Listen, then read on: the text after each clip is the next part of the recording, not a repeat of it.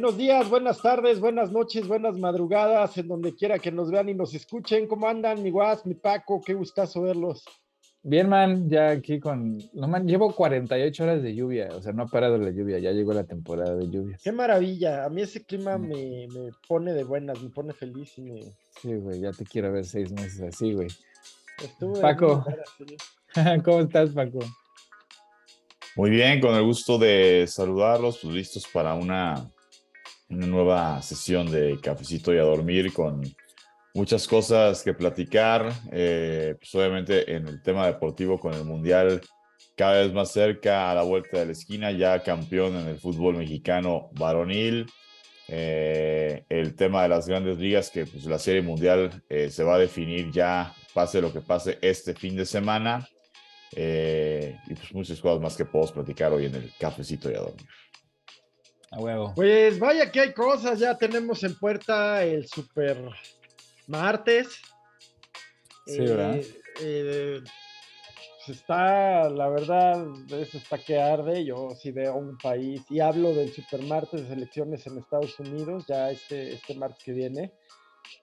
Y pues sí es esencial, lo malo es que tú siempre tienes una opinión sesgada, pero yo sí quisiera saber si los republicanos se van a hacer de las dos cámaras, porque entonces va a ser como Lula en Brasil, un pato cojo, así se le llama en política, ¿eh? un pato cojo, porque tienes el ejecutivo, pero con un Congreso en contra, pues no caminas, ¿no?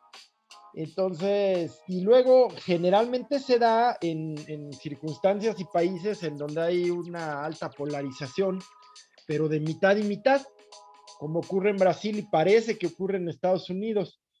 Entonces, eh, yo veo encuestas, pero ya he aprendido a no confiar tantísimo en las encuestas, pero también análisis, eh, en fin, podcast de análisis, en donde, bueno, pues eh, sí se habla de la posibilidad creciente de que, de que los republicanos se lleven no solo la Casa de los Representantes, la Cámara de Diputados estadounidense, sino el Senado.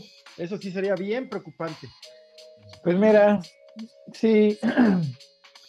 Si, si fueran unas elecciones normales, pues digo, pues sí, ¿no? O sea, tradicionalmente, históricamente, el- la mitad del periodo, el que esté en la presidencia, pues pierde las mayorías. ¿Por qué? Pues por el desgaste, ¿no? O sea, es como el péndulo de, de- del poder, cuando el- a la mitad que solamente pues, vota, o tradicionalmente vota solamente la base, ¿no? O sea, la mayoría de la población en los midterms, pues les vale, les vale, así como en México las, las Sí, intermedias, las- sí, a la gente le vale, en, Sí. en su mayoría, bueno, si fuera ese el caso, pues sí, estaría de acuerdo, ¿no? Que yo creo, o sea, sería muy, muy probable que perdieran una o las dos. Pero pues esta no es una elección normal, o yo no, No. lo creo. ¿Por qué? O sea, una, las encuestas, eh, pues ahorita se están dando cuenta la gente que las encuestadoras, por lo general, están, son, son propiedad privada, ¿verdad? Son negocios privados que tienen tendencia conservadora.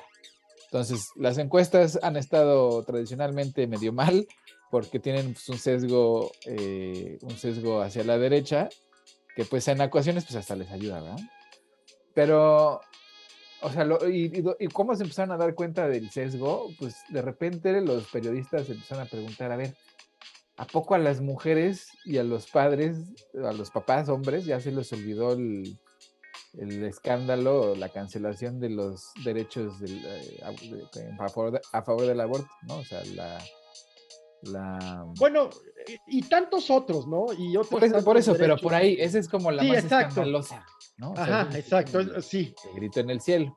Entonces, Perdón, es- Pues- es, importante que parte de, de esto es que gente que no necesariamente es proabortista, pues entiende que este derecho, como quiera, ya es un derecho adquirido al cual seguirán otros. Exactamente, porque pues los republicanos no están siendo, o sea, por lo general pues, son muy astutos, ¿verdad? Y no dicen la parte, la parte callada, pero últimamente pues, han estado, han est- han estado soltando la sopa porque pues muchos de ellos pues ya son muy, muy, este, muy recalcitrantemente fascistas, ¿verdad? Ya salieron del closet. Y otros pues no tienen la habilidad política porque pues son como la Marjorie Taylor Greene, que pues es una tonta, ¿no? O sea, hecha y derecha. Y pues no, no, han, no han hecho, no, no han hecho secreto, no es secreto, pues ya está escrito en, en el plan nacional republicano, que pues van por el, el, el, veto nacional al derecho al aborto y también van en contra de los matrimonios igualitarios y van en el contra tema de racial los, de los matrimonios ¿no? raciales. Este, o sea, el chiste en es general que, el tema racial, ¿no? Más allá del el tema de los racial matrimonios, que sexual, si es regresar a ya no, mira, siempre ponemos como mal paradigma a la Alemania nazi. Hay que decir a los Estados Unidos del siglo XX y del siglo XIX. Eh, no ha habido peor racismo, bueno, salvo el de los belgas en el Congo. o Bueno, los, franceses en los nazis basaron su código penal en, en las leyes de, del, ¿cómo se llama? Del Jim Crow, ¿no? El Jim John Crow. Jim Crow, sí. O sea, Ya, ya ando dando marcas de cerveza, caray. Sí, ya ves. Este, pero ¿cómo se llama? Pues no es cosa menor, ¿no? Que hayan sido No, no, la- no, no la es menor. o sea, inspiración qué, qué del horror. nazismo. Qué Pues, güey, horror. origen es destino, decía mi abuela, güey. ¿no? Bueno, y así se llama el libro de. eh, creo que. mm, ya ahorita te digo. bueno. Pero pues sí, sí. Pero sí, el caso es que ya en una suena- sociedad que está en, en una desconstrucción de todo este origen, ¿no? ¿Verdad? Porque pues ahora pues los blancos cristianos pues son, minor- un- son una minoría más, ¿verdad? Ya no son la mayoría absoluta en cuestiones raciales. Déjame detenerme ahí, por favor, por favor, te lo pido. Este, que viene siempre, siempre la pregunta. Desde la dominación europea hasta e- esta circunstancia y la situación poblacional que se está viviendo en Europa y en general respecto de la población blanca. Son minoría, ¿cómo consiguen controlar a otras minorías o incluso mayorías? Por la fuerza, güey, pues es que pal, palgarrotes son re buenos. Y, y- y otras naciones, pues, por ejemplo, o sea, ¿por qué, por qué Europa impuso su, su narrativa en la mayoría del mundo? Pues porque tenían mucha hambre, cabrón, y se nota. O sea, no había recursos y, y estaban en guerra constante, eh, mientras que, pues, todas otras regiones con muchos recursos, pues, están en un florecimiento cultural y social, pues, mucho más bollante, ¿no? O sea, por ejemplo, cuando dices, bueno, ¿por qué las armas de los españoles eran tan superiores a las armas de, de los locales de todo el mundo, ¿verdad? O sea, la- Sí. desde las Filipinas hasta toda América Latina, etcétera. Sí. Y, y- y algunos, los defensores de los europeos o los, o los europeizados dirán, bueno, pues porque tienen una tecnología más avanzada y una sociedad más avanzada. Pero si lo piensas bien, güey, una sociedad avanzada, pues no sabe pelear, güey. O sea, si hoy aquí te invaden en México, güey, y tú tienes que agarrar un pinche rifle para ponértelo, pues no sabes, cabrón. Te van a poner No, tu madre es. en dos segundos, güey. ¿No? Sí. Entonces, a mí me dice que una sociedad que no está preparada para un, para un ejercicio bélico de ese tamaño, pues es una sociedad mucho más civilizada, ¿verdad? que conlleva un sistema de pensamiento, ¿no? Un Ajá. sistema de pensamiento estructurado hacia la dominación, pues, ideológica, eh, religiosa, Pues sí. de, de otros pueblos, ¿no? Exactamente, porque como yo no tengo, pues voy a tener que extraer de lo que tú sí tienes. Porque pues Europa es un país, digo un país, es una región muy pobre, o sea, es sumamente pobre. Lo que tienen es, es este, ¿cómo se llama? Es una cultura de explotación. O sea, a final de Sí. cuentas, el capitalismo es un resultado lógico. de Es crear riqueza a partir de empobrecer. Exactamente. Y, y te digo, es, el capitalismo es el, el- la- la- el resultado lógico de un, de un ambiente de escasez. ¿no? O sea, se basa Sí. en la escasez.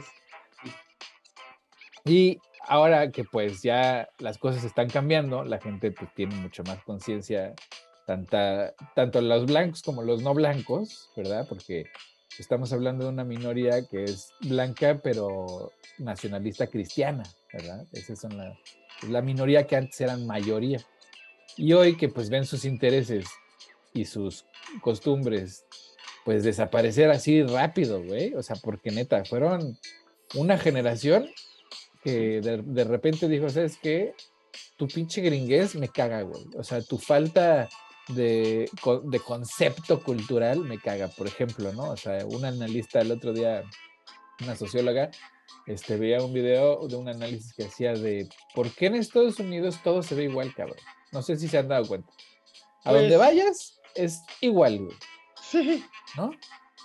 No importa Sí. si estás en Phoenix o estás en pinche Washington, todo se ve más o menos igual. ¿No? Y decía, ¿por qué en otras culturas, cuando tú vas a otros países, pues todas las casas tienen una, pues una forma diferente, color diferente, una estructura diferente, una arquitectura, si bien propia del lugar, pero no es la, la misma casa una tras otra, ¿no? O sea, hay Pues como digo, salvo variedad. lugares como, digamos, Nueva Inglaterra, este, Massachusetts. No, estamos hablando de culturas así, pues más ricas en recursos, güey, y en cultura, Ajá. O sea, final de cuentas, la cultura anglosajona es pobre, güey, una cultura pobre, no tiene muchos recursos. O sea, hay culturas africanas, asiáticas, latinoamericanas, que son muy vistosas. O sea, ¿por qué el Día de Muertos, güey, es un pinche, es, es un festival así de, de- de colores y flores, de a madre, güey, o sea, ¿no? O sea, aquí Sí. no se puede porque no hay esos recursos. güey, o Como sea. el Año Nuevo Chino, por ejemplo, ¿no? Donde Ajá. antes arrojaban arroz. Vistosísimo. ¿no? O sea, cohetes y colores, puta madre. Sí. Vas a Campeche y pues todas las casas tienen colores diferentes, o sea, no hay una homogeneidad. Entonces la señora, la socióloga decía, pues es que, o sea, la blancura lo que hace, o sea, la cultura blanca lo que hace es extraer toda la sustancia, güey. Es, es, es colonizar todo, güey, y hacerlo que se vea todo igual, ¿no? Porque la diferencia, güey, o sea, el diferente es visto mal. Entonces tú tienes que ser todo igual, cállate y, y no los pongas incómodos porque tú te tienes que ver igual que todos los demás. Por eso Pues todos traemos... pensemos en la arquitectura y orientación de nuestras escuelas y sus salones. Ajá. O sea, las escuelas suelen ser edificios, pues, muy grises, muy soviéticos, ¿no? Y extraen, en- extraen la originalidad de la Y gente. luego, y luego la, la- la conformación de las aulas, ¿no, Paco? Este, filas como líneas de producción, filas de alumnos, eh, pues ordenados como una línea de producción, ¿no? amigas? Pues, es decir, el, el sistema, Sí, edu- sí.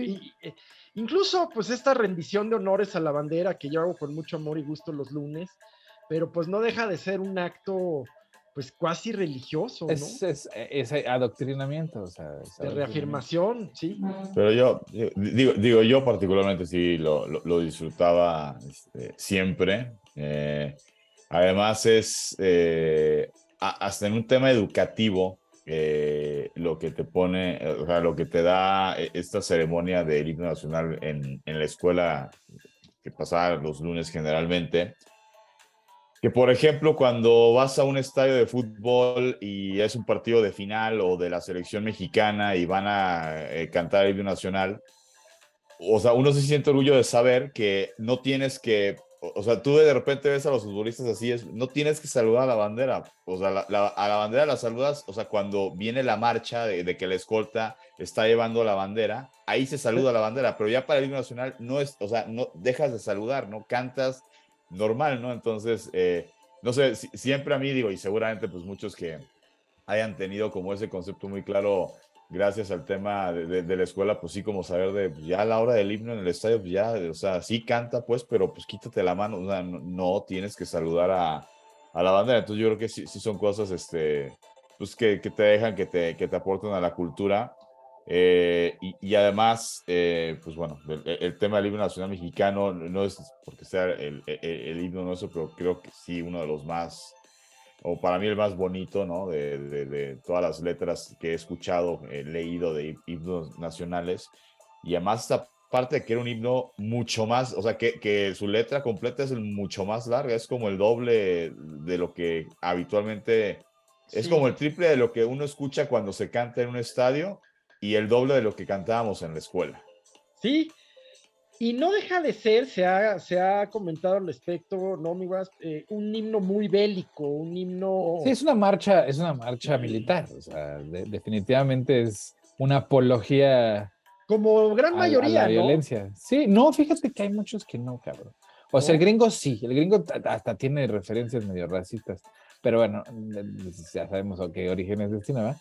Pero no, güey, hay, hay- himnos así como el costarricense, que son así muy pinches ñoños, pero pues son X, güey, o sea, no tienen, no tienen referencia al, al super amor patrio hasta la muerte y, y les vamos a poner en su madre si se atreven a venir, y- ¿no? O sea, muy bonita la, la, la, la composición musical, muy poética la letra, pero de repente sí tiene unos mensajes que cuando ya los escuchas así con la oreja más parada, y dices, ah, cabrón, ¿no? O sea, Sí, patria, hay- patria, tus hijos te juran y ya sabes, güey. Exacto, pero sí, hay que entender también pues que era un tiempo de guerra, de, Claro, claro. ¿no?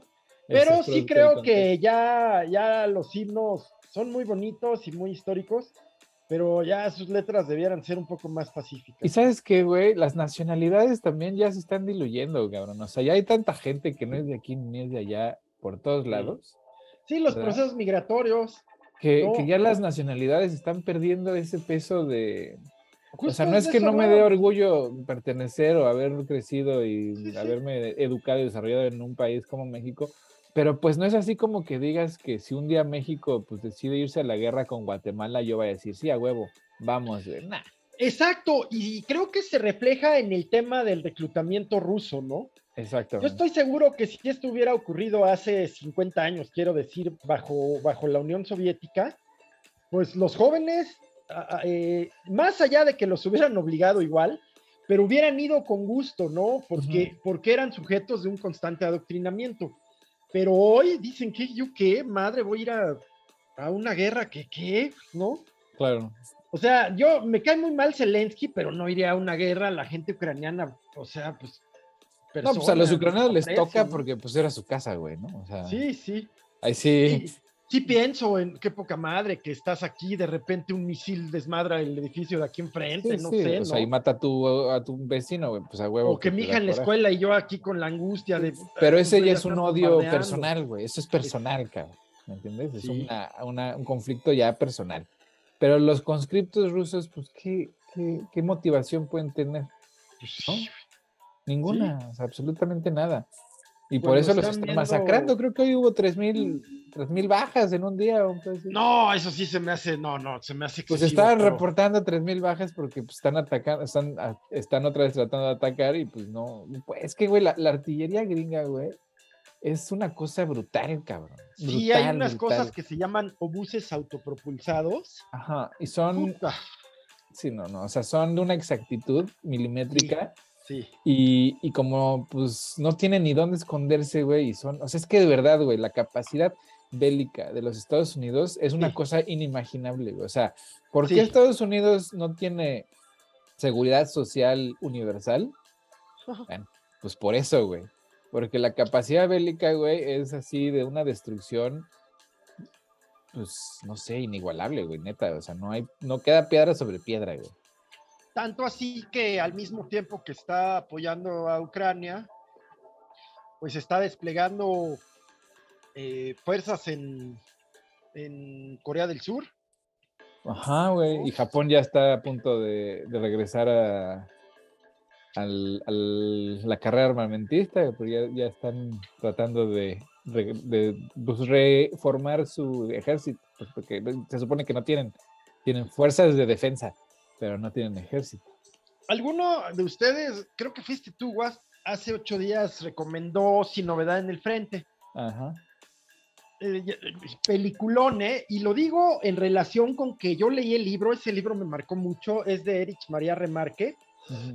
El caso es que si tú te fijas, bueno, pues siempre el, el recluta eh, es aquel, eh, que se vuelve, ¿cómo decirlo?, un medio de depuración social.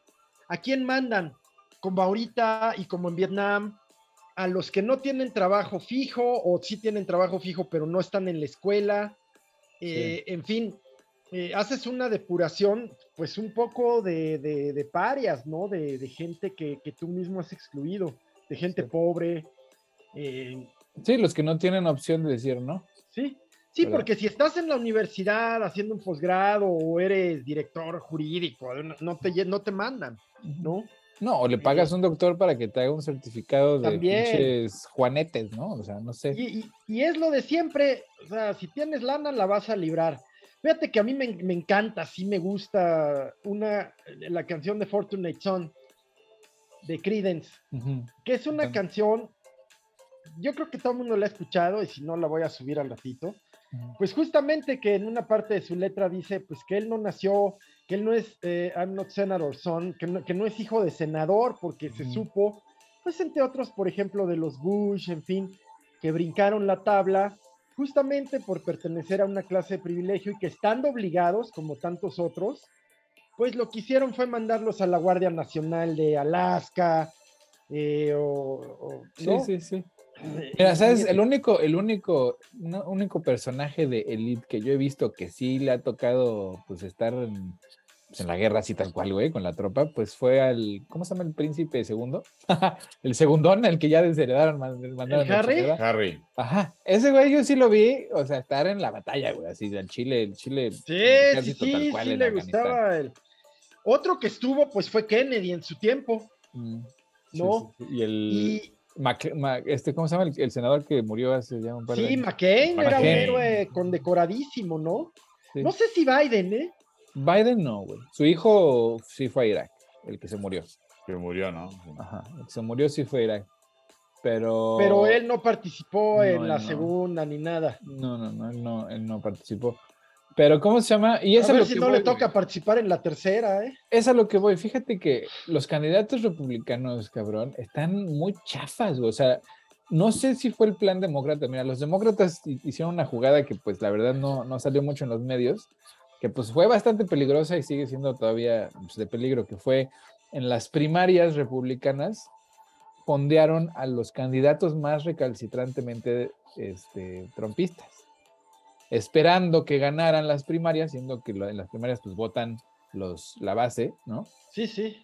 Y entonces, pues siendo candidatos ultra maga, ¿no? Pues dejan de ser tan... Maga, por favor, estimado. Make America Great Again. Make America Ah, great perdóname, again. perdóname. Sí, sí, mira, sí. sí, lo sé, pero pues.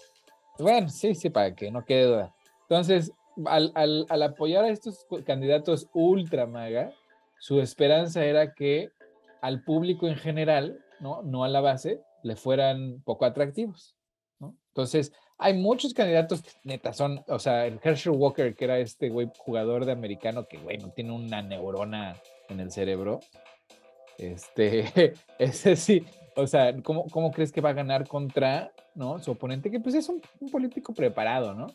O este, el, el doctor Oz, ¿no? Doctor Oz, que es un güey que vendía píldoras de esas mágicas para adelgazar y para puta madre, que además tenía un laboratorio donde mataban cachorritos, güey, así, cachorritos, güey. O sea, ¿me entiendes? O sea, Sí, los- sí, sí, sí, sí, sí, sí. o sea, son inelegibles, cabrón, inelegibles. A ver, eh, paréntesis, por favor. Son tan elegibles eh, que, que, que votan por ellos, que ganan. No, pero que- la base, güey, o sea, fue la base, Ajá. o sea, en las primarias vota la Sí. base, güey. Sí, O sea, sí, el ciudadano sí. común le vale madre la primaria. Sí, recuerda que yo organizaba primarias en un partido político. ándale, ándale, bueno. La base del, repu- del republicanismo sí es maga, güey, es maga, ¿no? Sí, sí, Ahora, los candidatos en las primarias, pues había unos medio maga y otros ultra maga, güey, ¿ya? Los medio maga, pues así como que me escondían la parte del aborto, que me escondían la parte racista, que me escondían todas esas cosas.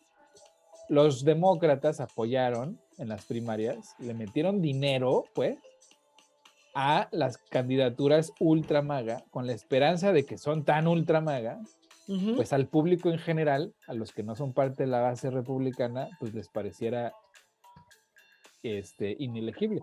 Entonces, por ahí van varias candidaturas que pues a los republicanos se les están complicando porque sus candidatos son tan recalcitrantes, pues que la, la banda está diciendo, no, espérate, güey, o sea, este, o sea, estamos, ya estás rayando la locura, ¿no? Por un lado. Sí, sí.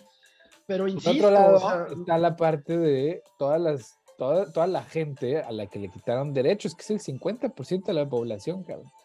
¿Me entiendes? El 50% de la población le dijeron, tenías el derecho a decidir sobre tu cuerpo y hoy ya no lo tienes, ¿no?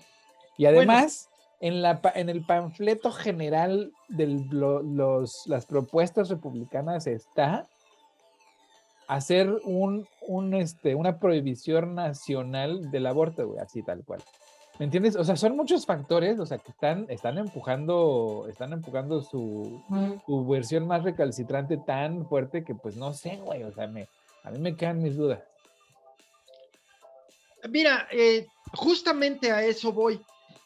O sea, yo también digo, ¿quién sigue pensando que el presidente es buena opción? Bueno, pues 56% de mexicanos lo siguen pensando. 68, güey. Ese, güey. Bueno, mira, ya no lo dudo, ya no lo dudo, ¿no? Eh, sí podría ser, sí, no, no creo que el 68. Pues ahí está el, pues el, registro internacional, o sea, el, informe que te mandé, que ese es un informe internacional, ah, güey. Ah, Tiene 68%, ¿no? Más menos 7. Vamos a pensar que 60, ¿va? Es más altísimo, o sea, eh, y, yo también pienso, o sea, ¿cómo hay gente ahora eh, que, sigue con todo lo que pasa? Pero pues es que es el discurso el que convence. No. Man, pero, pero es que mira, estás comparando peras con manzanas, güey. O sea, el peje no le ha quitado los derechos a nadie. ¿Qué es? ¿Verdad? Yo, yo, creo que es una cuestión eh, de, los matices diferentes que hay en la política y en las diferentes corrientes ideológicas. Eh, a ver, es que el que, tal que se identifica, ¿no? Con, con, el discurso de izquierda o con este discurso de, de Morena, eh, a ver, te puedes topar con cosas que, no te están gustando, que te, que, te estén decepcionando, y eso no quita, eh, pues, que tú sigas fiel a, ciertos ideales que claramente la oposición, eh, quizá quitando solamente a Movimiento Ciudadano de ese, de ese costal, pues no dicen nada, eh, o, sea, vaya, es, es, como que tú estás identificado con la izquierda y si el partido que está en turno, que es de izquierda, empieza a fallar, pues obviamente te enojas, pero cuando escuchas las barrabasadas, las andeses que dicen los otros partidos de oposición, pues mm. obviamente piensas, hombre, eh, que es para donde yo creo que vamos en las elecciones desde los 2024. Sí, a lo mejor le quedó, o sea, no ha cumplido con las expectativas, eh, se vio rebasado en, en, en, área económica, se vio rebasado en área de, seguridad, lo que tú me digas, pero por otro lado dices, híjole, es que los otros que además ya estuvieron muchos años y que ahorita pues sí bien, o sea, bien guapos para sacarse la foto de denunciar que los de ahorita son unos ineptos, pero pues compadre, parte de la ineptitud que tal vez está mostrando el gobierno actual se empezó a generar cuando tú estabas. Entonces no me salgas con que ahora siempre supiste cómo resolver lo que nunca se resolvió y que este tampoco sabe resolver. Entonces, pues a dónde vamos? A que pues en este famoso club de las corcholatas, pues básicamente creo que lo que nos va a tocar a los mexicanos es esperanzarnos a que quede una corcholata, pues que sea la adecuada para continuar con las cosas que esté haciendo bien este gobierno y dar eso es, golpe de timón en las cosas en que este gobierno pues se ha visto, eh, se ha quedado corto, se ha visto el 80%. pues sí, man, pero es que antes era el 100%, güey. Y eso es lo que te llevo diciendo durante años, güey. O sea, no es que este gobierno... Mira, no es que este gobierno sea bueno, güey, ni, ni, ni, ni que cumpla las expectativas, pero ha cumplido algunas la diferencia de los, de los previos, que nunca cumplía ninguna, güey. O sea, era impresionante. No, no, no, Impresionante, man. Las cosas funcionaban. No, no funcionaban. Sí, a ver, ibas al ISTE y por lo menos esperabas, pero había material, había atención médica. Yo fui derechohabiente del ISTE. Ibas al IMSS, a ver, eh, pero para la población general, estás hablando de, una visión burócrata, güey. O sea, estás hablando desde tu perspectiva de burócrata que tenía ciertos beneficios que funcionaban para los burócratas. Para el 99% de la población, el, no eh, funciona. A ver, este, este hombre ya desmadró el sistema de salud para aquellos que no eran ya estaba desmadrado, cabrón. O sea, si lo desmadró más, verga, güey. Hay que reclamárselo. Pero esa pues madre ya no funcionaba, ¿sabes por qué? Porque le quitaron todo, güey lo desmantelaron. Igual que la educación, no sé, cuando dicen, es que la educación está en la verga. Puta madre, pues claro que está en la verga. Bueno, y este quiere, y este quiere hacer de las escuelas centros de adoctrinamiento, no de formación. No creo, güey. Ah. Estás exagerando, man. Estás exagerando. Oye, pero volviendo al tema estadounidense, me tiene muy preocupado, te voy a decir por qué. Porque te veo muy optimista, cosa rara porque pues eres el, el anti, ¿no? Pues no optimista, pero, te digo que no me checan las cuentas, güey. O sea, hay pero una narrativa. A eso voy, o sea, yo diría, e, en nuestra, en nuestra racionalidad, ¿quién puede votar por un Decentis? Pues, pues muchos, está el hombre. Muchos, muchos. Pero, no, pero yo me, lo que me estoy fijando es en el discurso, güey, no en los logros. O sea, en el discurso, el, la plantilla republicana está promoviendo y está prometiendo cosas que la mayoría de la población no quiere, güey. Inclusive sus propios votantes, güey, no quieren que el aborto sea ilegal, cabrón. porque aparte es en todas sus formas. Güey. Es que el discurso, el discurso en general religioso o de tinte religioso se vuelve prácticamente incuestionable, ¿no? Pero además es, un, es un discurso religioso de una minoría muy chiquita, cabrón, que se apoderó. Esa, es la, gran pregunta. De, los republicanos, pero esa, esa, ese cristiano. No sé, guas, o sea, no es menor el Christian Belt en el sur. No, pero no eh, son la mayoría. mira, ayer, ayer vi una, perdóname, ayer vi una, eh, pues un acto de campaña de un candidato republicano en Charlottesville, Virginia o sea, era un meeting del Ku Klux Klan. El hombre directamente se refirió a temas de racismo, de segregación, abiertamente. Y estaba hasta el chongo. Pues claro, pues hay mucha gente, güey. Pero eso, eso como a nivel nacional no pega, güey. No pega, güey. ¿Por qué? Porque son una minoría cristiana que ya la mayoría no lo son. Cristiana blanca nacionalista, güey. Ese es un sector así, güey muchos blancos cristianos no necesariamente ricos. Mm, pues no son la mayoría, man. Tan es así que los republicanos han perdido el voto popular en las últimas 10 elecciones. Nunca, desde hace, puta, güey, desde Bush padre, no han ganado una pinche elección, güey. Por eso están tan desesperados, porque ya no saben cómo ganar más que haciendo trampa, güey. Porque hoy su plataforma es, o sea, sus propuestas son, vamos a rechazar los resultados electorales y, vamos a, por medio de las tranzas, vamos a tratar de empoderarnos. Ese es su propuesta. Sí, pues es el estilo López Obrador, el estilo Trump, el estilo Bolsonaro, ¿no? Cuestionar los resultados. Oye, güey, antes de que empieces a, llegar a Honduras ahí a comparar veras con manzanas, güey, te llegó la hora cara, güey. siempre, es un, siempre es un oasis de paz esa hora cara. Una tregua.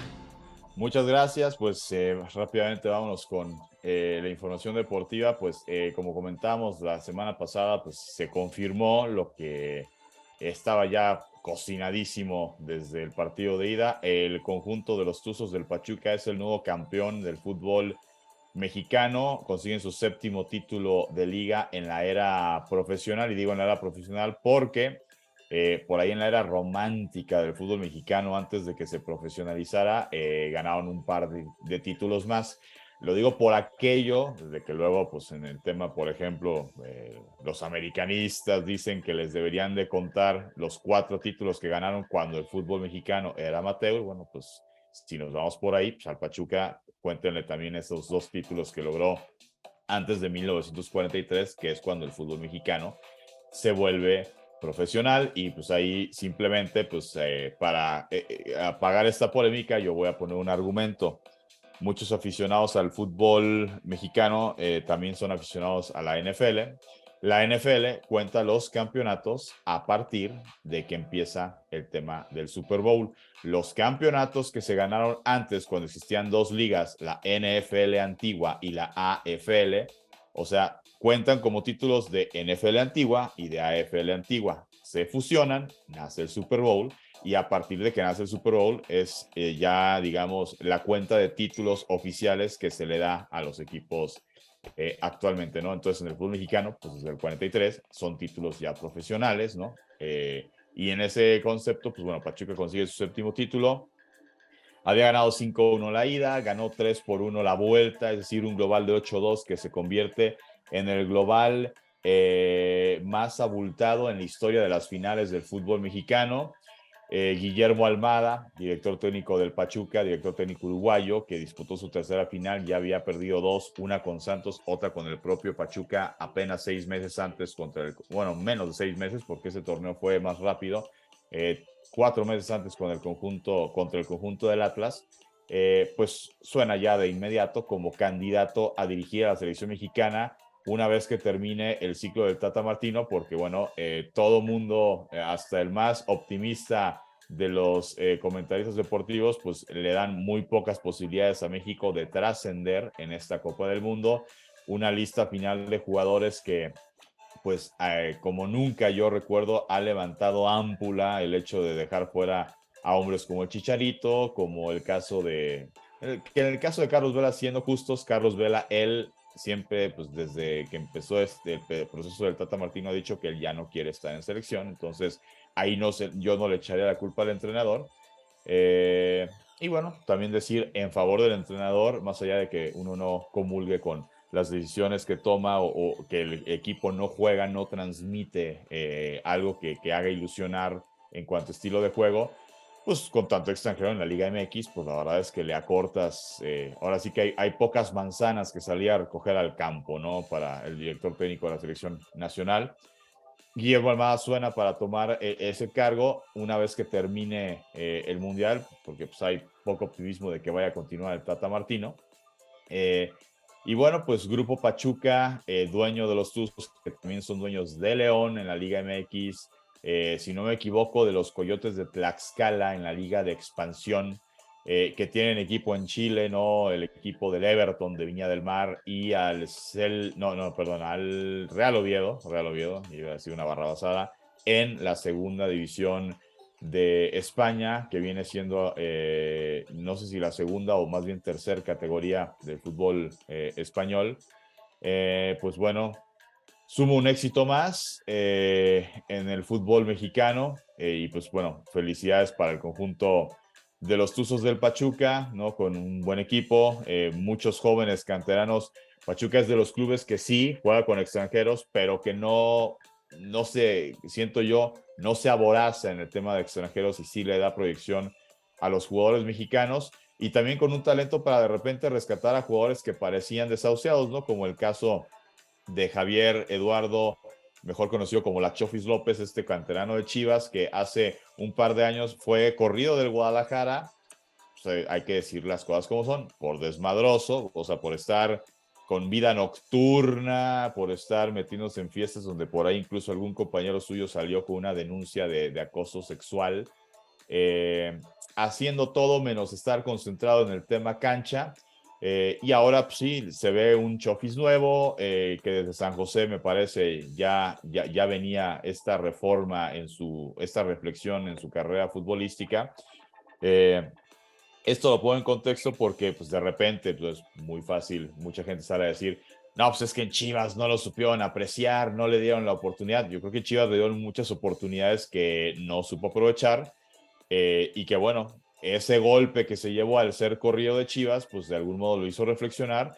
Lo hizo bien con San José, lo ha hecho bien con el conjunto del Pachuca. Eh, pero bueno, no confundir las cosas de que no, pues es que en Chivas, o sea, Almeida lo dirigió en Chivas, Almeida lo debuta, bueno, no lo debuta Almeida, creo que lo debuta Benjamín Galindo, pero su mejor fútbol lo tuvo con Almeida en Chivas, que luego Almeida lo lleva a San José. Entonces, eh, yo creo que es un tema de las decisiones que, que, él tomó, que en su momento fueron erróneas eh, y que lo llevó a reflexionar, a enderezar el camino y hoy pues, es un gran futbolista con los Tuzos del Pachuca. En su momento, el hombre que le cerró la puerta para volver a Chivas, que fue Ricardo Peláez, pues ya no es director deportivo de Chivas. Entonces, bueno, pues sí, tal vez más adelante se le pueda abrir una puerta como un jugador canterano de Chivas que es. Eh, ojalá.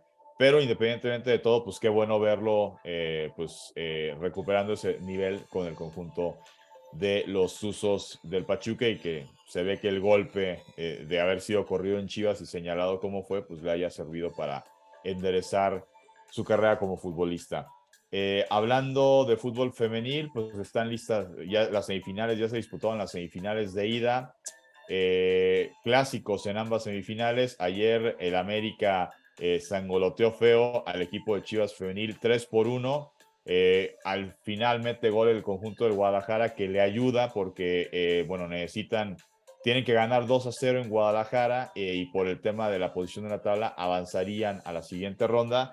Pero pues hay que decirlo, Chivas Femenil, que son las vigentes campeonas de liga y campeón de campeonas, ya desde la fase anterior en cuartos de final contra Cruz Azul, viene dejando mucho que desear su, su desempeño futbolístico. Ojalá que las dirigidas por el Pato Alfaro saquen la casta, eh, como lo han venido haciendo últimamente, siendo pues el equipo que da la cara por la institución rojiblanca y puedan remontar, eh, pues, máxime que se trata pues de dejar fuera al archirrival, a ese rival con el que nunca quieres perder, que es el conjunto del América. Y en otra semifinal, la semifinal del Clásico del Norte, del Clásico Regiomontano, las Tigres le ganan 2 por 1 a las Rayadas de Monterrey eh, Monterrey necesita ganar la vuelta 1-0 el próximo lunes que se van a disputar los partidos de vuelta de eh, la Liga MX femenil. Eh, por otra parte, hablando de béisbol de las grandes ligas, pues ya está la serie mundial que podría definirse hoy mismo entre los Astros de Houston y el conjunto de los Phillies de Filadelfia. Houston está arriba tres juegos a dos.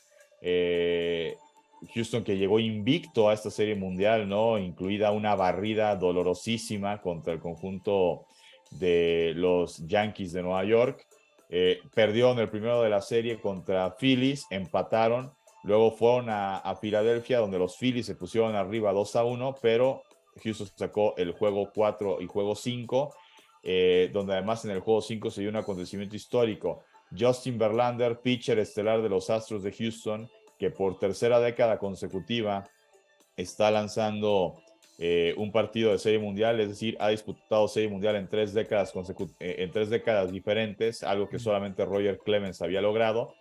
Pero Justin Verlander tenía un récord de cero ganados, seis perdidos en serie mundial, ¿no? Es un, extraordinario pitcher, pero uno de estos casos, no sé cómo para compararlo o buscar una analogía con otro deporte, como Dan Marino eh, de los Delfines de Miami o como Jim Kelly con los Bills de Buffalo, ¿no? Que jugó cuatro Super Bowls eh, Jim Kelly y perdió los cuatro, ¿no? O sea, eh, gran coreback, pero pues que en el Super Bowl las cosas no se le daban.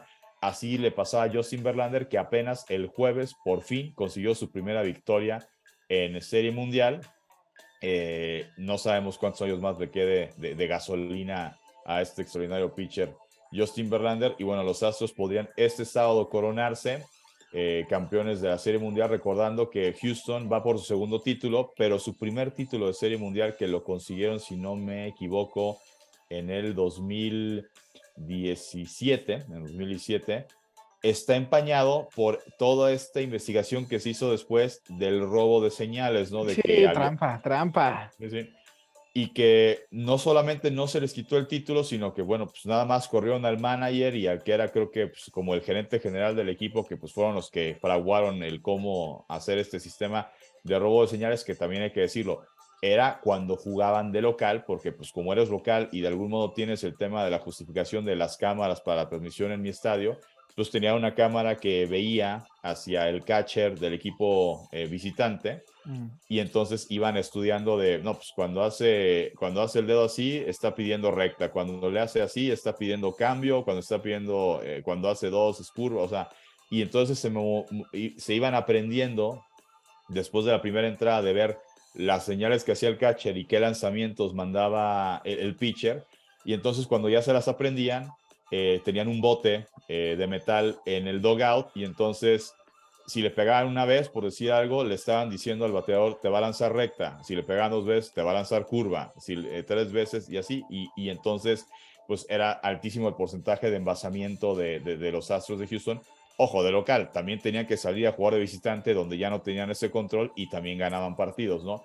Pero bueno, obviamente este, fue, fue trampa, eh, entonces, el título que podrían ganar los Astros de Houston en esta serie mundial, pues, eh, pues es considerado para muchos aficionados de los Astros que pues, admiten que, pues, obviamente, pues es vergonzoso lo que se dio cuando ganan su primera serie mundial, pues que realmente esta podría ser, pues, genuinamente su primera serie mundial justamente ganada, ¿no? Entonces, eh, pues vamos a ver qué pasa. La última vez que jugaron la Serie Mundial, eh, bueno, el año pasado la perdieron con Atlanta y la última vez que tuvieron en casa la posibilidad de ser campeones de, de Serie Mundial, eh, los, les ganó Washington, ¿no? Y llegaba Houston ganando 3 a 2 la serie. Entonces, eh, pues sí, es. Eh, vamos a ver si ya superó sus fantasmas el equipo de Dusty Baker, que también es un manager que no ha logrado ganar Serie Mundial y lleva muchos años en grandes ligas. Entonces, pues puede ser un día histórico para la afición de los Astros de Houston y Filadelfia. Pues ojalá y no, ¿eh? Ojalá y no. sí, entonces eh, vamos a ver, digo, sea lo que sea, pues tienen buen equipo. Obviamente, pues cuando ganan de la manera en que lo hacen, pues sí, se, se gana la animadversión. Eh, y mira que no es un equipo, o sea, no es como los vaqueros de Dallas que han ganado muchos títulos de Super Bowl o los Yankees que son el más ganador de series mundiales y que el que no le va a los Yankees generalmente odia a los Yankees. Eh, pero bueno, pues con los Yankees, pues hasta ahora nunca se ha descubierto que hayan ganado alguna serie mundial con trampa. Sacan la cartera, compran a los mejores peloteros para ganar como sea una serie mundial y esa parte es la que puede, el tema de, de, de, si no poner tope salarial, que en grandes ligas te puedes pasar del tope salarial a diferencia de los otros deportes en Estados Unidos. Eh, pero sí, eh, Houston, pues sí, desde 2017 el equipo más odiado cuando juegan de visitante, hoy juegan de local, vamos a ver si aprovechan esa condición. Y hablando de Filadelfia, pues también un fin de semana histórico, los Phillies buscando remontar y ganar esa serie mundial. Y hoy se juega la Copa MLS, que es la final del fútbol de los Estados Unidos, el fútbol soccer de los Estados Unidos, entre Los Ángeles FC, esta franquicia que eh, nació en 2005 como Chivas USA, que en 2014 sale de la liga y regresa en 2018 ya con nuevo, como un rebranding, ¿no? Como un cambio de marca como Los Ángeles FC. Enfrentan al Philadelphia Union. Eh, entonces, pues en un fin de semana, Filadelfia, la ciudad de Filadelfia, está buscando que dos franquicias de, de deporte profesional pues sean campeones, ¿no? Con los Phillies ya está complicado. Eh, con el Union, pues es favorito Los Ángeles y de hecho el partido se juega en Los Ángeles porque Los Ángeles tuvo más puntos durante la temporada regular. Los Ángeles es el equipo de Carlos Vela. Que podría ser campeón en este invierno, ¿no? Campeón de la MLS y es de los grandes jugadores que todo mundo dice por qué no va con la selección nacional. Ya lo dijimos abriendo el segmento. Aquí, pues, más que una necesidad del Tata Martino, Carlos Vela dijo desde hace tiempo que no, le interesa ya jugar con la selección mexicana. Pues está bien, está bien. Está bien, Paco. Pues muchas gracias por la información deportiva de esta semana. Gracias, mil gracias, Paco. Yo voy a Houston, aunque también el José Ramón López Beltrán le vaya a Houston y él sí puede ir al estadio. Oye, pues Oye, volviendo, pero es que el republicano está machín, espérate, ah, porque, oh, espérate, quiero hacer un comentario bien importante porque esto lo vi desde que estuve en elecciones en México. O sea, hay, eh, los republicanos no solo están mandando candidatos que tú dices malos o, no tanto, eh, para las posiciones de Congreso, porque también no olvidemos que van algunas gubernaturas, y me voy a detener ahí, y algunos puestos. Hay, que, hay que recordar que en Estados Unidos se eligen, por ejemplo, fiscales, procuradores y secretarios de Estado. Estos secretarios de Estado son en los hechos funcionarios electorales y en muchas partes, eh, pues los MAGA están, están proponiendo candidatos. Claro, y pues por, ahí también, por ahí también son tan recalcitrantemente, porque mira, o sea, las elecciones en Estados Unidos funcionan muy diferente que en México, no hay como, así es. no hay forma de medirlo bien, porque no es así como que el día el martes vaya. La mayoría de la gente que va a votar, güey, ya votó. Sí, exacto. O sea, yo voté la semana pasada, güey. Mandé mi boletita y ya, güey, ¿no? Y votar es muy difícil, cabrón. ¿Por qué? Porque la boleta no, no es así como muy amigable. Hay que investigar y a ver quién es este güey. O sea, es un, tardas unas dos, tres horas. Entonces, la mayoría de la gente que vota, pues vota en bloque. A ver quién es el demócrata y votan así, tal cual en bloque. Los números ahorita dicen que este, por lo menos ahorita, la votación temprana es más alta que en el 2018. Sí. Lo que quiero decir, ¿y quién vota temprano, güey? Porque pues es mandar tu boleta o, ir a las casillas pues antes.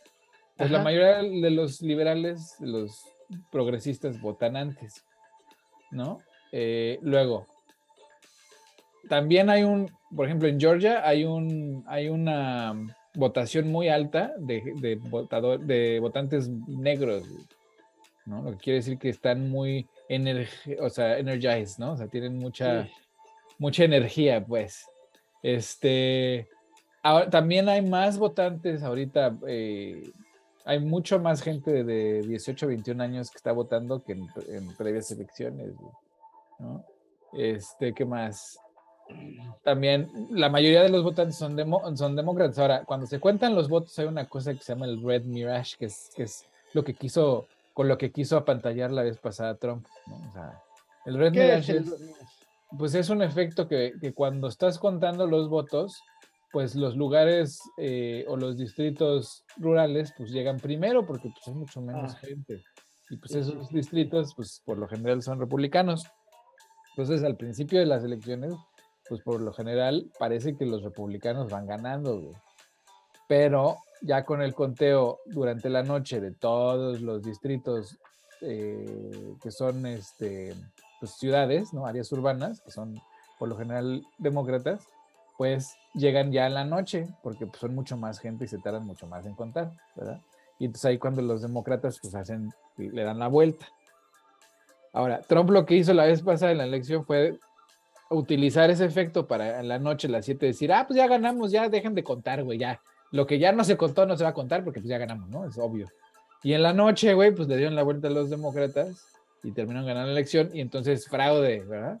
Ahora, el pinche Trump está metido en un millón de problemas le- legales, tanto civiles como penales. ahorita ya sí le, no es lo duro, sino lo tupido. ¿no? No solamente está la investigación del Congreso, sino que además en Nueva York lo están persiguiendo por sus negocios este, fantasma y su fraude fiscal. En Georgia le está, lo están buscando por fraude electoral. Este, el Departamento de Estado pues ya le está afincando cargos por, por insurrección. O sea, ese güey neta, pues, pues sí, no, pobre güey. O sea, digo, no pobre, pero sí, las, sí la, la, la va a estar pasando bastante mal. Pues no sé, porque, mira, han llegado, Ayer, acaba de ganar. ¿sabes? Ah, Te voy a decir, ya lo último, man, lo último, te dejo hablar. No, no, no, por favor. por Ayer en, un, en uno de sus este, rallies, hasta le mentó la madre a sus hijos. Ya, le- ya casi, casi los deshereda, güey, ayer. ¿Por qué? Pues no sabemos exactamente la razón específica, pero em- empezó a decir, pues algunos de nosotros tenemos hijos muy malos. Es más, yo no entiendo por qué tendríamos que heredarle nuestra fortuna a nuestros hijos que son malos. Lo que quiere decir es que Ivanka, güey, pues ya no mandó a la chingada, güey, porque Ivanka no se quiere meter un pedo federal, ¿verdad? Entonces están cooperando con el Departamento de Justicia. Y también sus abo- ex abogados están co- cooperando. Pues un chingo de gente está cooperando porque copela su cuello, güey. ¿Me entiendes? Pues totalmente, y, pero acaba de ganar eh, Benjamín Netanyahu en Israel, la derecha más radical, en medio también de, de procesos judiciales, acusaciones, porque políticos de ese tipo lo utilizan como palanca de martirio, ¿no? Soy un perseguido político. Pero otra vez, Israel y Netanyahu no es Trump y Estados Unidos. O sea, no es lo mismo, güey. Netanyahu ha ganado así ya, pues, durante cuántos periodos lleva Netanyahu. en sí, ya, ya. O sea, eso Apenas no lo sacaron sorpresa, un, cortito. Ajá, un y no es tiempo. sorpresa que los israelíes sean fascistas, o sea, la neta, en su forma de votar, pues les gusta el fascismo, güey, ¿no? O sea, el, el- su, el, el güey que es su segunda, ¿no? O sea, su, su- su mano derecha, pues es un güey que quiere deportar palestinos, imagínate. ¿A dónde los van a deportar? ¿Quién sabe? Pues, no, bueno, pues eh, quién sabe, ya ves que es amigo aquí del presidente mexicano. ¿no? Ah, sí, no creo, Sí, man. sí, sí, Pues sí, han de ser tus compañeros de chamba, güey, pues ahí hay que lidiar con Israel, a final de cuentas. se querían mucho. Ah, pues sí. Oye, También pero, pero también, pues preocupa el tipo de gente que puede llegar a algunas gubernaturas en Estados Unidos, ¿no? Te digo, esa es la Eh, apuesta que está peligrosa que hicieron los demócratas de apoyar finan o sea, con, con financiamiento a estos candidatos para que ganaran las primarias, para que a la hora de la, de la elección general, pues hubiera pues hubiera así mucha gente que pues, dijera, ¿sabes qué? No, este güey sí está muy pinche loco y no va a votar por él. Como Herschel Walker, o sea, no, no sé si sabes quién es Herschel Walker. Sí. Bueno, ¿lo escuchaste hablar? ¿Lo has escuchado No, hablar? no, O no, sea, no, nunca, nunca. Pues escúchalo, güey. Neta, no, le quedan dos neuronas. Dos neuronas. Y es evidente que a los votantes de Carolina del Norte, que, que es donde es este güey, ¿no?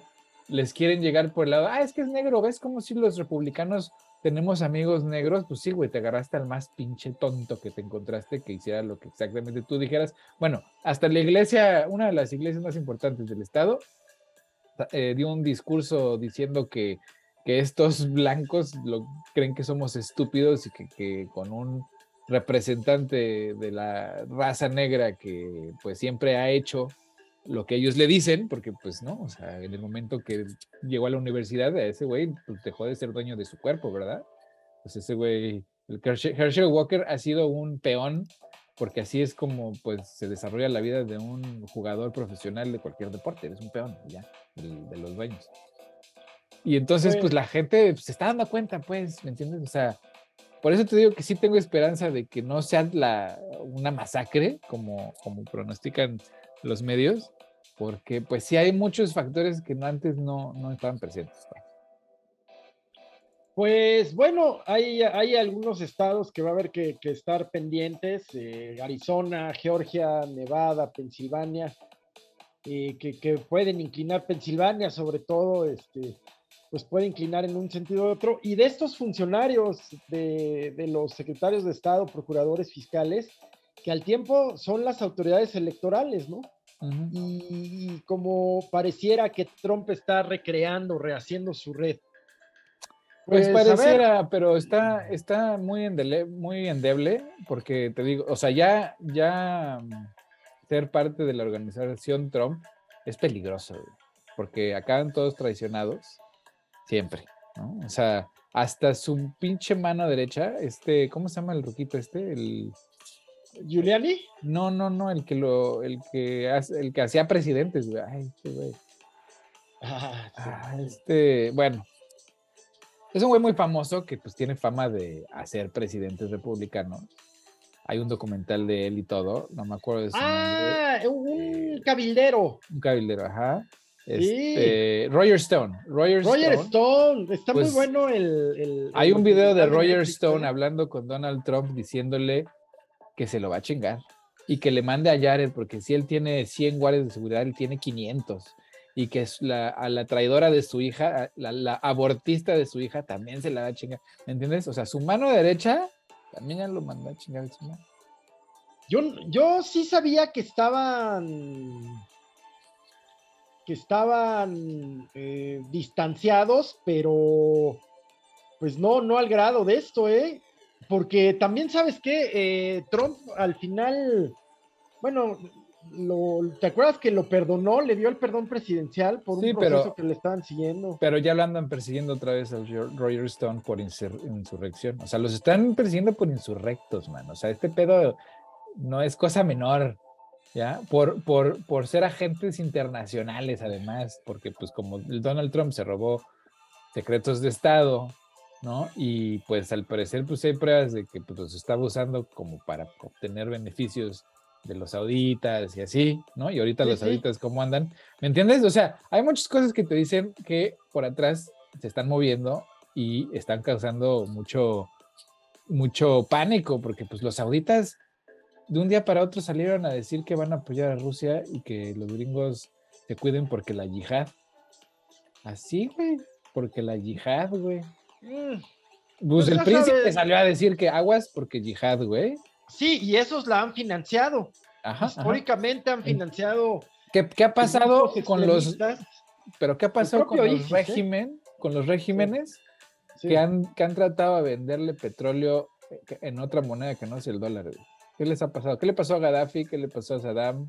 Sí, caifanes. Pues es que yo creo que se las huelen porque como estaban coludidos con los Trump, muy cabrón, y los Trump ya están metidos en pedos de no solo insurrección, sino de traición, Sí. ¿verdad? Y, y, o sea, por compartir secretos de Estado, Pues yo creo que ya se están asustando varias, varios actores internacionales, carnal. porque- Sí, no creo que Rusia esté ahorita en posibilidades de meter mano, ¿no? Y China tampoco, a China le acaban de cortar el suministro de chips. Sin esos chips, todo su pinche armamento, güey, sus aviones, sus tanques, sus... no funcionan, ¿ya? Eh, China está estableciendo una alianza extraña con Alemania. El presidente alemán anda Ujú. y muy criticadísimo en Europa y en Estados Unidos, pero pues tal parece que está ambos están tratando de, en sus propios intereses, pues ahí de... Pues está bien, o sea, Alemania... Alemania no podría proveerle de estos chips a China. No, no, güey, ¿No? pues Alemania no, los produce en Estados Unidos, se acabó. Nada más. Taiwán. Por eso Taiwán, quieren. Taiwán, porque ahí se producen todos los, los- los microprocesadores. Sí, sí, sí. Pero, pero pues Estados Unidos le cortó el suministro de chips a China y ahora China no tiene cómo reponerlos, güey. Entonces todo su armamento de última tecnología se va a la chingada. ¿Verdad? Bueno, pues vamos, mira, eh, también en México tiende a haber simpatía por los demócratas, supuestamente por estas posiciones políticas a favor de migrantes, de minorías, Es pero en términos de relación de Estado, eh, ha beneficiado mucho más los gobiernos republicanos a México. ¿A qué me refiero? Pues a que la relación en general eh, comercial, sobre todo, ha sido mucho más fluida. Pues sí, pero estás, estás negociando con un tigre, güey, porque, pues, o sea, Donald Trump, como fue- le que le apretó a fue su muy- compadre, ¿no? pues no, le fue muy beneficioso a su compadre, muy. La verdad, a México le fue mejor con Trump, pero pues mañana te, te invaden porque el narco está fuera de control, porque necesitan un nuevo enemigo, güey, y pues está cerquita el cabrón. Porque Trump poquito ya lo ha dicho. ¿eh? Ajá, Trump ya lo ha dicho que a México hay que, hay que ayudarlo militarmente, sí, sí, sí, sí, ¿verdad? Entonces, pues, o sea, es a negociar con un tigre, güey. Yo prefiero al, al borreguito, güey, que al tigre. Pues Pero oye, con, ya, ya nos estamos este, pasando por mucho Sí, sí, muy bien, Entonces, muy bien. ya, llegamos a las recomendaciones antes de que nos alarguemos. El querido Paco, por favor, su recomendación. Bien, como recomendación para esta semana, eh, documental, bueno, serie, miniserie documental en Netflix, eh, que es La fisicoculturista asesina. Eh. Ah, cabrón. Sí, Es- ayer de cortos. la historia de una pareja, de un matrimonio, eh, dos eh, personas eh, que, bueno, pues que estuvieron en algún modo en el ejército y que eh, se apasionan por el tema del físico eh, constructivismo eh, y que, bueno, pues en algún momento la vida de, de, de- de este, pues que es considerado deporte, yo lo platicaba con, con mi novia sobre pues, si realmente se debe considerar deporte. Yo lo siento que es más eh, como los concursos de belleza, digo, con todo respeto, concursos de belleza eh, de mujeres o eh, no sé si existen también de, de- hombres o tema como lo de nuestra belleza, Miss Universo, etcétera. Porque bueno, pues es un concurso de apreciación, ¿no? O sea, son, son jueces que evalúan ciertas aptitudes, ¿no? Aquí digo, lo que tiene de vínculo con el deporte, el físico-constructivismo, pues es el tema pues, de, de, de, de, o sea, de que haces pesas, de la musculatura, ¿no? De, tener un cuerpo, vaya, el concurso más importante pues, es el Mister Olimpia, que lo ganó muchos años el hoy actor, también exgobernador, político, etcétera, Arnold Schwarzenegger. Eh, pues es, es construir un cuerpo, pues básicamente, pues este, o sea, lleno de músculo, ¿no? Aquí el tema es que como muchas cosas que seguramente cuando nacieron tenían una esencia y que esta esencia se va transformando con el pasar de los años, pues mucho tema de los esteroides, ¿no? Para construir cada vez un cuerpo más y más eh, eh, robusto, más musculoso. Y eh, pues con los esteroides hay estos efectos secundarios que son el tema de cambios de humor, eh, de algún modo pues como violentarte, ¿no? Entonces, pues para no entrar en, detalles, digo, obviamente pues por el nombre pues ya saben de más o menos de qué trata la historia, pero sin entrar en, los detalles de, de- qué va a contarnos esta, esta historia, eh, pues mucho tiene que ver eh, el tema de, de que se permite el uso de esteroides para este tipo de, disciplinas y también eh, pues un entorno tóxico, de maltrato psicológico en el que vivieron ambos personajes, ¿no? La, la personaje en- de la cual pues obviamente está centrada la, la miniserie y también el que fue su pareja, eh, pues bueno, es eh, lo que nos va a ir contando esta miniserie que está por la plataforma Netflix. Ahora, soy interesante. Y el uso de esteroides, híjole, se ha comprobado, ¿no? Que vuelve a la gente algo violenta cuando se, Sí. como todo, pues, se utilizan en exceso, ¿no? Y no, y sabes, mira, a mí lo que me llama mucho la atención, o sea, de cualquier actividad cultural o física que modifique pues su, su cuerpo, ¿no? Así de maneras radicales, pues no sé, me causa como, como una curiosidad de saber qué es lo que bus qué es lo que encuentran placentero de, de esa figura, ¿no? Porque esas figuras así, pues ya sabes, curtidas, curtidas con músculo puro, pues a la mayoría de la gente pues no les son atractivas, ¿no? O sea, la, la- o sea, la realidad es que pues no, no es muy atractivo, que digamos. No, Entonces, me, me da mucha curiosidad así entender cuál es su percepción de la belleza del- de, la gente que hace este tipo de, sí, de actividades. Porque si es así como un, ¿cómo se llama? Dismorfia. No me acuerdo cómo se llama una de las. O sea, esa, esa modificación de tus estándares de belleza, ¿no? De, de esa manera así tan radical. Tiene un nombre, pero no me acuerdo. Ahora, les oye buena. Pues sí, sí. Wasp, Ah, pues yo les voy a recomendar esta semana un podcast ta- también muy interesante, es una, una serie que se llama World Corrupt, que es este, pues es una, es la historia de- del último, de- del mundial que viene, ¿no? De cómo, de cómo se consiguió. Y está muy bueno, o sea, es un periodista de la BBC que, que pues básicamente pues hizo un excelente trabajo pues contándonos la historia de, de cómo la FIFA decidió, a pesar y a sorpresa de todos, de pues, hacer la Copa del Mundo en Qatar.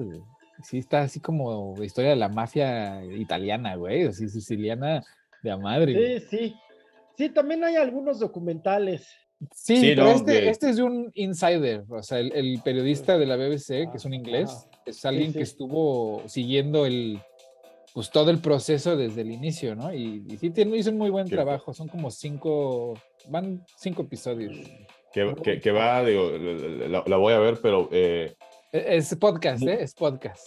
ah, este, lo, este, para escucharlo, el, eh, vaya, de, de esta historia, digo, lo, lo- lo que uno sabe, ¿no? Siguiendo la fuente, pues mucho tuvo que ver que FIFA, históricamente, siempre sus votaciones para elegir eh, Copas del Mundo, pues se- se- generalmente se hacen eh, más o menos, eh, se hacían seis, siete años antes de, del Mundial en cuestión, ¿no? Del, del país al que le iban a dar la sede, pues, para que tuvieran tiempo para irse preparando. De repente por ahí fue, en- si no me equivoco, en 2011, hacen la votación, pero deciden hacerla para el Mundial de 2018, que sale electa la sede de Rusia. Pero dicen, de una vez nos aventamos también la votación para 2022. Y eso tuvo mucho que ver porque dicen que detrás de- del por qué gana Rusia la sede de 2018, que esa, pues quizá en ese momento, pues a nadie le pareció sospechoso. Rusia es un país, pues sí, con tradición futbolera, más allá de que nunca ha ganado un mundial, eh, pero bueno, que sí, sí les apasiona el fútbol.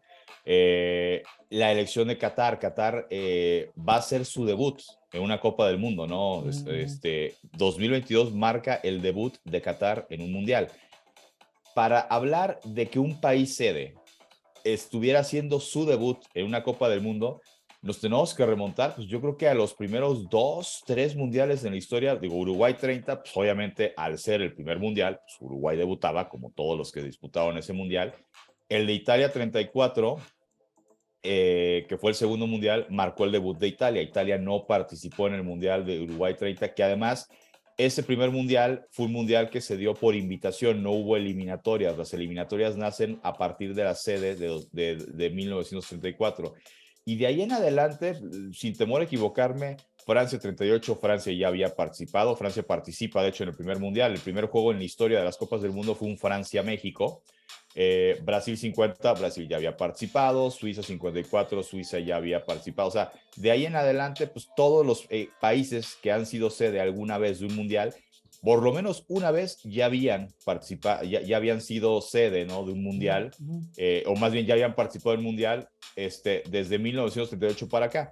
Qatar va a debutar en un mundial, es decir, es un país que claramente le quieren meter al fútbol, que su liga pues, están haciendo inversiones para llegar a futbolistas. Que además es, más allá del fútbol, es esta, son estas ganas de incorporarse al mundo occidental, pero sin tener que renunciar a sus costumbres pues salvajes, la neta, güey, ¿no? Porque, porque justamente Qatar, o sea, que haya ganado el hacer el mundial es el trigger de muchas otras cosas terribles que han estado pasando en Qatar desde, desde ese momento, ¿verdad? Sí, y, y, que, y que mucho, digo, para cerrar el tema de lo que habla de Rusia, pues se dice que ¿Por qué gana Rusia y por qué gana Qatar? Porque, digamos, Rusia tenía su candidatura y ciertos países, ciertas federaciones que apoyaban la candidatura de Rusia y Qatar, pues tenía lo propio, ¿no? Entonces, ¿qué hacen? Es, güey, vota por mí y yo voto por ti pero no es nada más así como de, oye Gil, si votas por mi proyecto, yo voto por el tuyo y estrechón de más. No, no, no, no, no. O sea, con maletines de lana de por medio para pues, este, que un bando votara por el otro, o sea, para tenerlo amarradito, ¿no? Y, y, una de las cosas, pues que va a ser, vaya, cada que hay un mundial, de repente uno se, se encuentra con cosas que en el país en turno no son muy comunes, pero que por el mundial acceden. Eh, Brasil 2014 Brasil eh, en Sudamérica, por el nivel de pasión, eh, pues ya pues casi casi cavernícola que se ha dado en varios países de Sudamérica, que ha llevado a heridos en las calles de la, porra de un equipo contra la porra de otro. En Sudamérica no se vende cerveza con alcohol en los partidos de fútbol. Bueno, para Brasil tuvieron que hacer una excepción porque pues, los patrocinadores, que muchos son eh, pues cheleros, dicen, güey, pues es que se me va a caer el negocio y Brasil tuvo que acceder. Rusia, Rusia, para que tú vayas a, Rusia eh, como turista, tienes que tener todo un plan de viaje de, mira, llevo a Moscú y de Moscú me voy a San Petersburgo y de San Petersburgo me voy a Leningrado. Y probablemente en un mundial era difícil porque, a ver, la primera ronda tú podías ir como mexicano y decir, no, pues yo primero voy a estar en Sochi y luego en San Petersburgo, o sea, las sedes de México, ¿por qué? Pues porque son los partidos de la selección. Pero ¿qué pasa? Si la selección avanza y avanza en primero, me tengo que ir a Moscú pero si avanza en segundo, me tengo que ir a Sochi. Entonces, eh, ahí, pues eso obviamente rompía con el tema de Rusia de no, tú tienes que tener tu plan de viaje definido. Pues obviamente Rusia fue flexible, hicieron las famosas, la, visa FIFA eh, o, el, o el FIFA Pass, que pues si tú tenías un, eh, vaya, como tu, tu, acreditación de aficionado que estabas ahí por, por motivo del mundial, pues podías moverte indistintamente de no, pues ahora me voy a tal partido y así, y, y no pasaba nada. Aquí en Qatar, no sé en qué han cedido, pero lo que anunciaron recientemente, a mí me parece muy desafortunado. Eh, entiendo la cultura, entiendo la tradición, pero pues como que no entendían en qué se querían meter al organizar un mundial. Tú en el estadio, si vas a Qatar, puedes estar, ay, ay, ay, ay, cantando el cielito lindo y chiquitibum y la, la porra que sea de México saliendo del estadio, imagínense que llegue a pasar, digo, no creo, porque como está jugando la selección, pero imagínense que México le llegue a ganar a Argentina. Los mexicanos saliendo del estadio van a tener que ir calladitos porque transgredes leyes de Qatar si sales a la calle y estás, ole, ole, ole. Sí, sí. Yo creo que ese tipo de cosas no, no, pensaron, digo, me queda claro por qué no lo pensaron cuando le dieron la, sede un mundial como Qatar. Y ojo, yo no estoy diciendo que, o sea, pero a ver, a ver o sea, es que creo que sí hay ciertas cosas que cuando vas a ser anfitrión de un mundial, eh, de un evento como este, pues sí tienes que estar abierto a que las, por ejemplo, las aficionadas que vienen de otros países no usan burka eh, y, y, pues si deciden vestirse de una manera que para tu cultura es provocativa, pues es muy su cuerpo, muy su decisión, es muy respetable. Pues sí, pero mira, ahí, por ejemplo, ya mi conclusión del, del radio, del podcast que estaba escuchando, pues es que la FIFA siempre ha sido un negocio, nunca ha sido una organización sin fines de lucro, siempre ha tenido como objetivo, pues tener, es, una, es, un, es un club de cuates donde se reparten dinero. ¿no? Y para 6.500 muertos eh, eh, en la construcción de, de infraestructura eh, y estadios de Qatar un mundial que se va a jugar en invierno por primera vez porque las condiciones climatológicas del país pues hubieran hecho insufrible que se jugara en verano. Y aquí lo que va a ser interesante en, en este parteaguas es que el que sigue es el mundial, eh, el mundial Norteamérica 2026, ¿no? Este Canadá, Estados Unidos, México compartiendo la sede que más que nada Estados Unidos es el que tiene más partidos. Aquí lo que va a ser interesante es ya el poder que puede estar tomando Estados Unidos en la FIFA porque generalmente cuando los mundiales han sido de este lado del continente, se ponen horarios que para Europa pues, están a toda madre, ¿no? Pero pensándolo como tú que vives de este lado del charco, un juego del mundial en Brasil a las 2 de la tarde hora de México, pues 5 de la tarde de Brasil, pues güey, pues, para el brasileño va saliendo del trabajo o todavía no sale, o sea, dicen que para el 2026, ahí sí los gringos van a poner, güey, el partido se va a jugar en mi prime time y si el prime time es 7 de la noche hora de California, eh, que vienen siendo 9 de la noche hora de México, pues no, pues perdón Europa, si te tienes que levantar a las 4 de la mañana para ver, pues te levantas a las 4 de la mañana. Y yo digo que está bien y voy a decir por qué, porque si los otros mexicanos hemos tenido que chutar partidos a las 3 de la mañana cuando el Mundial fue en Corea, este, pues, a ver, eh, el Mundial es atractivo no importa dónde sea, pero si estamos de este lado y, y aquí por tema de clima, por tema de, de temperatura, por tema también pues de pensando en los aficionados que están de este lado, que lleguen al estadio a tiempo y que disfruten de un buen espectáculo. Y es que el partido se juega a las 9 de la noche y a las 9 de la noche de aquí, pues ya son las 4 de la mañana en España. Perdón, pues el Mundial se está jugando en América. Ojalá que, que, que, que la FIFA, o sea, que, que, consigan eso. Porque si ponen partidos de que en el Azteca miércoles a las 12 del, del mediodía, pues va a ser una mentada. Pues está bien. Aquí la, la, hora cara, segundo tiempo. Hasta aquí, hasta, hasta, aquí, hasta aquí mi reporte. Pues muy rápido, yo mi, mi recomendación está, está, muy padre, muy ligerona. El Gabinete de Curiosidades de Guillermo del Toro. Ah, ¿qué tal está? No le he visto. Maravillosa, maravillosa. Varios cuentos de Lovecraft, pero también otras cosas. Son adaptaciones. Órale. Eh, dirigidas cada episodio, son ocho hasta el momento, por un director o directora distintos y se nota, ¿no? Se nota la mano de cada uno. La verdad, muy bien, muy bien producidas, buenas historias. Uh -huh. Y bien para el fin de semana, ¿eh? El gabinete de curiosidades de. Oye, yo la vi en Netflix, pero seguramente sí. estará en otras plataformas, ¿no? Sí, sí, ahí anda. Pues qué chido. Sí, ese también me dan muchas ganas de, de echarme. Sí. Pues bueno, pues ya nos alargamos en el cafecito, entonces pues les mandamos un abrazo y muchas gracias por escucharnos. Abrazo, man, abrazo, Paco. Cafecito. Cuídense. Hasta Bonita luego. semana. Igual.